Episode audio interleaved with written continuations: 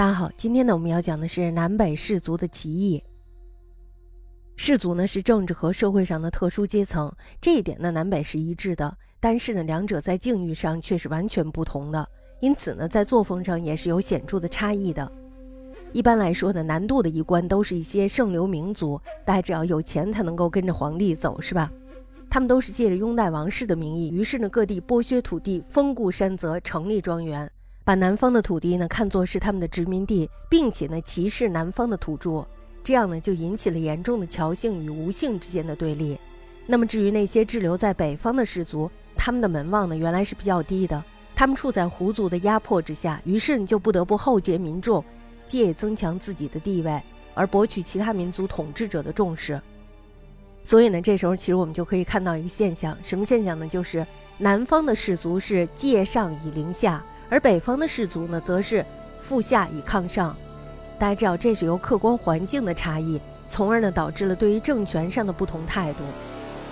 南方的氏族呢是养尊处优的，为什么这么说呀？大家知道，他们是借上以凌下，倚仗着皇帝的权力，所以呢他们的心态是肆无忌惮的。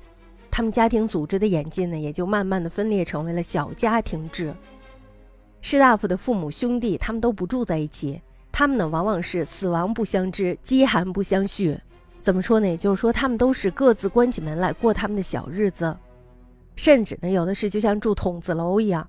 他们虽然是住在一起，但是呢，吃饭都要分开吃，做饭呢也要分开做。所以说呢，这堪称是当时的一个奇景。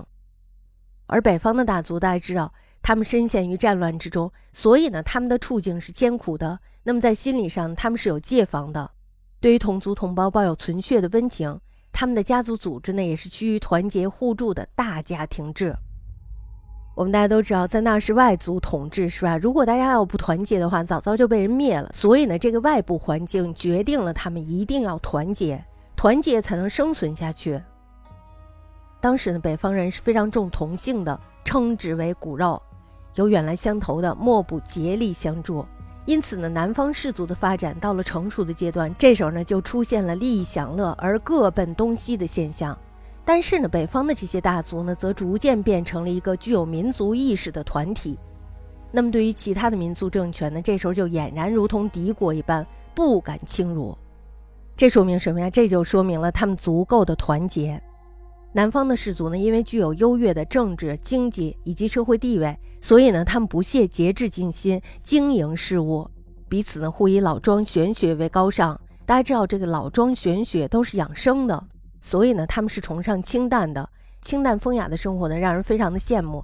大家知道，氏族之间他们是有攀比的，是吧？那么这时候呢，这一家过得非常的清淡风雅，其他家呢也会争相效仿，就好像我们说的那个小资一样，是吧？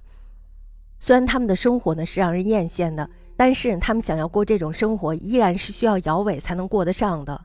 大家知道，这个世界上它是没有真正的自由的，是吧？所以呢，在这种情形下，于是呢就出现了逃避现实的倾向，以及追逐个人放浪逸乐的颓废作风。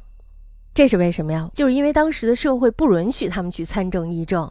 我虽然在拉拢你，但是呢，你也是我抑制的对象。那么北方的氏族呢，因为不能驱逐其他的民族，所以呢，这时候他们就隐忍合作。这时候呢，他们就变得以勉励工业而图存权，所以呢，他们是以经术还有政务为高尚的。通过参与胡人政权的机会，逐渐将中国的传统文化以及文物制度注入到这个异族中。这样呢，不但使得儒统未曾中断，反而呢，比南方更加的有所保存，发扬了更广大的精神。